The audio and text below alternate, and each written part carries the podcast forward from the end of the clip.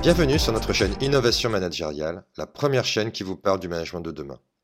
Francis, bonjour. Bonjour Michel. Toujours très heureux, sincèrement, de te retrouver pour tes podcasts. Merci. Euh, dix principes qui amènent cette culture de responsabilité. Alors, on a déjà balayé la responsabilité, l'autonomie, l'esprit d'équipe. Le dernier, l'avant-dernier rendez-vous, c'était l'initiative. Et aujourd'hui, on va euh, s'attaquer à la résilience. On a le droit de se tromper, de faire des erreurs, à condition, parce que tu mets toujours des conditions, d'en tirer les enseignements de les partager pour qu'on puisse en bénéficier. Ça, c'est, euh, j'allais dire, l'introduction que tu proposes. Oui, tout à fait. Tout à fait, parce qu'en fait, j'ai remarqué que dans les entreprises, il y avait une vraie difficulté à, reconnaître et valoriser les échecs. D'ailleurs, il y a des statistiques, il y a des sondages qui disent que 93% des Français estiment qu'on apprend toujours de ces échecs, donc euh, on perçoit positivement. En revanche, 75% considèrent qu'on dévalorise trop souvent les personnes qui ont échoué. Alors, on va revenir sur ce que tu vas développer là. Juste se dire que cette capacité à rebondir, bah, on l'a vécu, on l'a peut-être subi pour certains. Face à l'actualité, il y avait le Covid et là, il, est, il était bien question de résilience. Oui, oui, on a, appris avec le Covid l'importance de la résilience. On a appris à se familiariser avec ce sujet-là. Ce qui est d'ailleurs euh, assez euh, étonnant, c'est que l'échec fait partie de notre vie. Euh, puisque des statistiques démontrent qu'avant d'apprendre à marcher, l'être humain tombe environ 2000 fois et, je ne connais pas d'humain qui rampe. Un enfant, euh, par rapport à l'échec, est plutôt à l'aise. Il devient mal à l'aise quand, euh, et ça c'est ce qu'on appelle la pression sociale, quand euh, la société nous renvoie qu'on est nul. Et c'est vrai que tout notre système d'éducation, il est fondé quand même sur le fait de réussir. Et, et donc forcément, ça va donner une mauvaise image de nous-mêmes, donc ça va altérer notre estime, etc. Et comme on rentre dans un monde VUCA, il est certain qu'on connaîtra de plus en plus d'échecs pour euh, affronter l'incertitude, l'ambiguïté, la complexité et, la volatilité. Alors, on peut parler de rapport à l'échec et euh, à l'erreur, puisque tu as cité l'erreur. Euh, les enquêtes, tu viens d'en tirer un exemple, confirment que l'échec fait partie de notre vie, tu viens aussi de le répéter, mais qu'on continue à, le vivre mal. On le vit mal parce qu'à contrario, on, admire ceux qui réussissent. Oui, c'est vrai que les Français aiment bien les gens qui réussissent, ils aiment plus les personnes qui réussissent que les groupes qui réussissent. Ils aiment encore plus ceux qui réussissent après avoir échoué. Ça, leur donne de l'espoir. Et on s'accroche un petit peu à ça, c'est ce qu'on a vécu pendant le premier confinement. Hein. On a vraiment recherché les conditions qu'il fallait euh, mettre en œuvre pour pouvoir sortir de cette crise convenablement et continuer d'évoluer. Parce que la résilience, le sujet de la résilience, c'est vraiment euh, rebondir après un traumatisme pour continuer de se développer.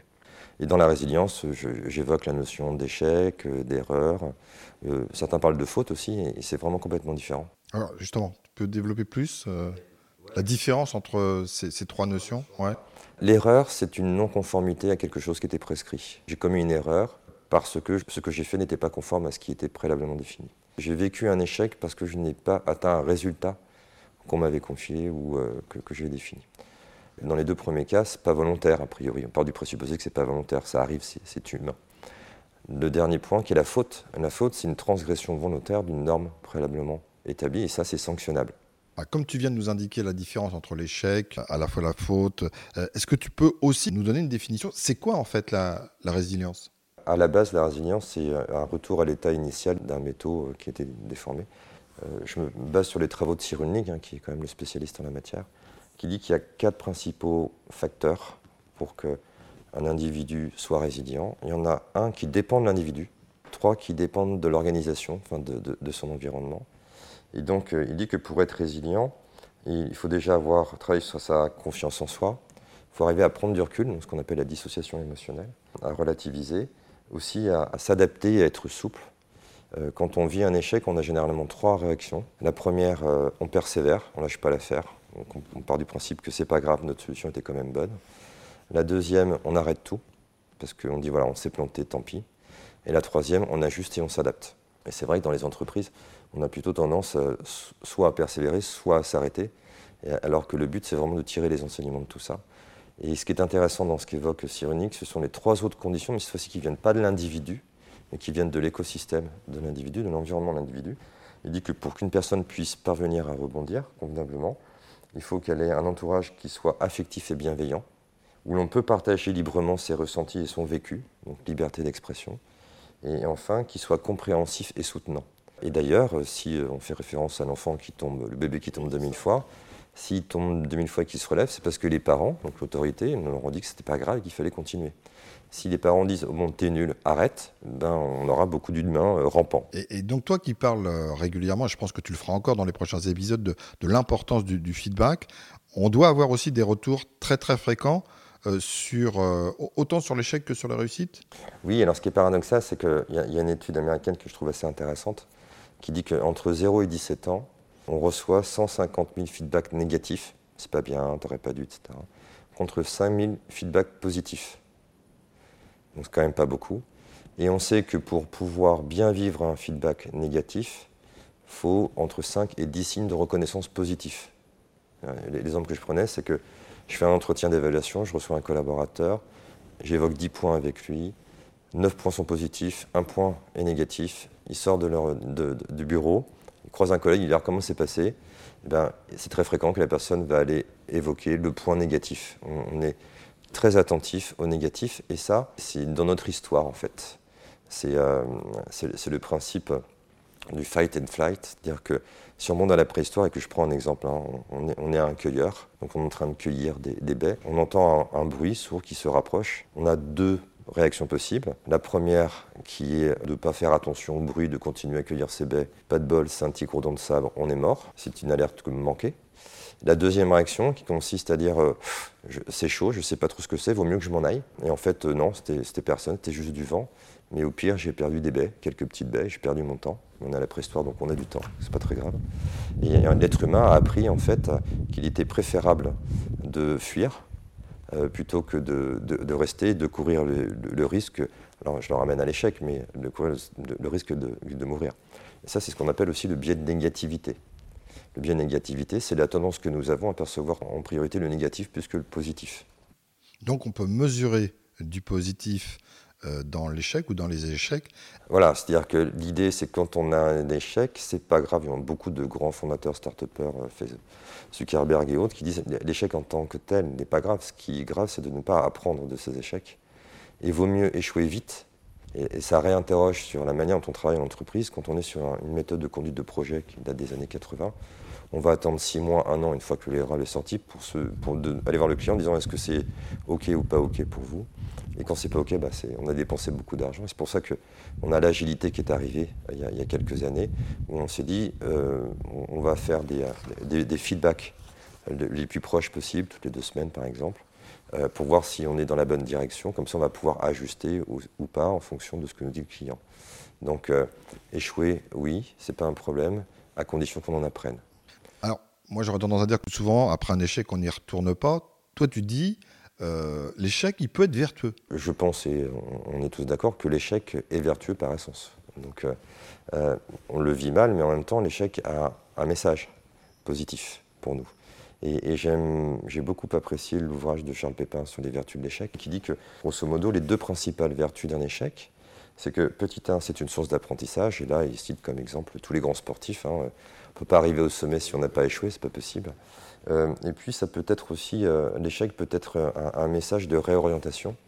Et là, il, cite l'exemple de Serge Gainsbourg qui voulait être peintre et qui n'y parvenait pas, et donc il s'est réorienté vers la musique. Et ensuite, ce qu'il nous dit, c'est qu'il y, a trois conditions pour que l'échec soit vertueux. La première condition, c'est la reconnaissance de l'échec. Reconnaître l'échec, donc il ne faut pas avoir honte d'avoir échoué.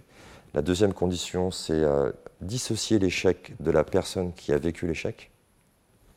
C'est pas parce que j'ai échoué que je suis nul, j'ai juste échoué.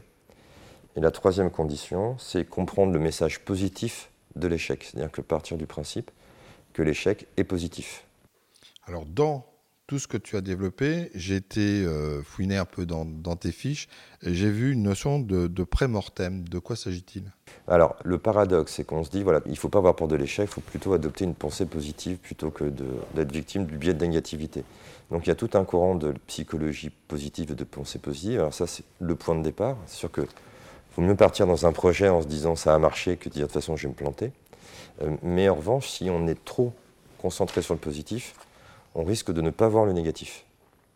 Et les deux sont intéressants. On commence un projet avec un état d'esprit positif, mais si on ne fait pas attention, on peut ne pas voir les risques parce que là, on est victime de ce qu'on appelle notre biais attentionnel, c'est-à-dire qu'on est tellement attentif à du positif qu'on ne perçoit pas le négatif. Et donc, c'est très important d'aller aborder le négatif. Il y a un consultant qui, dans les années 80, a proposé un, un concept qui s'appelle le pré-mortem, que je trouve très intéressant, qui s'appelle Gary Klein, qui a étudié les raisons pour lesquelles euh, les projets n'aboutissaient pas. Il en a cité euh, plein, et moi j'en ai retenu quatre. La première, c'est que les personnes n'osent pas exprimer leurs doutes au moment du, début du projet. Bien sûr. Donc, euh, parce que l'autorité l'a décidé, donc on n'ose pas l'exprimer doute, parce que sinon on va être considéré comme quelqu'un qui critique, négatif, pessimiste, etc. Alors que c'est juste un doute, c'est normal. Donc ça veut dire que assez rapidement, il faut autoriser, même encourager l'expression des doutes, des craintes et des peurs pour pouvoir les comprendre et les traiter. La deuxième raison, c'est que les personnes qui sont à l'origine des décisions perçoivent difficilement les probabilités d'échec. Je suis tellement content de ce que j'ai trouvé que je ne vois pas pourquoi ça ne marcherait pas. Donc euh, là, c'est important de partir du présupposé que bah, on n'a pas forcément raison et qu'il faut aller explorer aussi toute cette dimension-là. La troisième, c'est que euh, souvent les décisions sont prises par des experts et, euh, l'expert parfois est un peu aveuglé parce qu'il est dans une zone de maîtrise. Et donc c'est pour ça que, que l'indice, c'est intéressant d'associer des néophytes ceux qui n'y connaissent rien, euh, pour pouvoir faire bénéficier l'expert de points de vue auxquels il ne peut pas avoir accès. le quatrième point, c'est que souvent les freins sont d'ordre émotionnel. Ce qui fait que ça plante, c'est souvent émotionnel en entreprise, parce qu'on n'a pas suffisamment identifié les raisons pour lesquelles les gens n'adhèrent pas. Et donc il a proposé une méthode que je trouve très intéressante, c'est le pré-mortem. Dès que vous avez un projet, que vous êtes super enthousiaste, si vous projetez dans le futur, mettons à un an, si par exemple on fait le podcast qu'on est en train de tourner, je fais le podcast avec toi, je me projette dans un an, je me rends compte, j'observe, je constate que c'est un véritable échec, personne ne m'a écouté, euh, nul. Euh, euh, et, du coup, je vais me poser deux questions, surtout toi. Ça me met bien la pression. et là, il faut se poser deux questions. Donc, c'est une projection hein, dans le futur, mais qui est totalement virtuelle. La première question, qu'est-ce qui a fait qu'on a échoué? Et donc là, je vais lister un certain nombre de choses. Et pour chaque raison pour laquelle j'ai échoué, je vais me poser une autre question c'est maintenant que je sais ça, qu'est-ce que j'aurais dû faire que je n'ai pas fait? Et ça va donner naissance à ce qu'on appelle un plan d'appropriation. À la fois, il faut être dans le positif, mais aussi il faut être dans le négatif. Pour refermer ce, podcast sur la résilience, sur ce huitième épisode, est-ce que tu peux euh, nous apporter quelques exemples qui, illustrent justement tout ce que tu viens de décliner? J'aime bien les, travaux de Carol Dweck qui dit qu'en gros, il y a deux formes d'intelligence. Il y a l'intelligence du savoir. Je suis intelligent parce que je sais. Et là, on est dans la culture de bah, faut être performant, faut être efficace, etc. Donc, on n'aime pas l'échec. Et il y a la culture de l'évolution. Et donc, là, l'intelligence, elle est, plus basée sur euh, un peu la pensée de Socrate. Hein. En fait, je me rends compte que tout ce que je sais, je sais que je ne sais pas. Et c'est parce que je m'autorise ça que je peux continuer à progresser. Donc, toutes les pratiques que je vais te citer sont vraiment inspirées, issues de cette deuxième forme d'intelligence, d'une certaine manière. Donc moi j'en ai identifié euh, quatre. Euh, celle qui me semble la plus, la plus percutante, c'est chez Sony Music. Sony Music, en fait, ils ont instauré euh, des objectifs d'échec et, des, primes de valorisation de l'échec, comme assez, assez fort. Ils sont partis du constat que le plus important, c'est d'avoir de l'audace. Et donc, il ne faut pas avoir peur de l'échec. On ne peut pas faire preuve d'audace et tenter des nouvelles choses si on a peur d'échouer. Et donc, ils ont instauré un, système partant d'un principe qu'ils produisent en général 450 albums par an. Sur ces 450 albums, il y en a 400, ils le savent, qui seront des échecs commerciaux, tout du moins, pas au niveau de la qualité de, l'œuvre. Il y en a 30 où ils seront à l'équilibre financier. il y en a 20 qui seront des pépites qui vont financer tout le reste. Et en fait, pour promouvoir, pour essayer de chercher au maximum ces valeurs, ils encouragent les collaborateurs à se mettre en danger, à prendre des risques. Ils vont même jusqu'à redistribuer une, prime euh, en cas d'échec, euh, sous certaines conditions.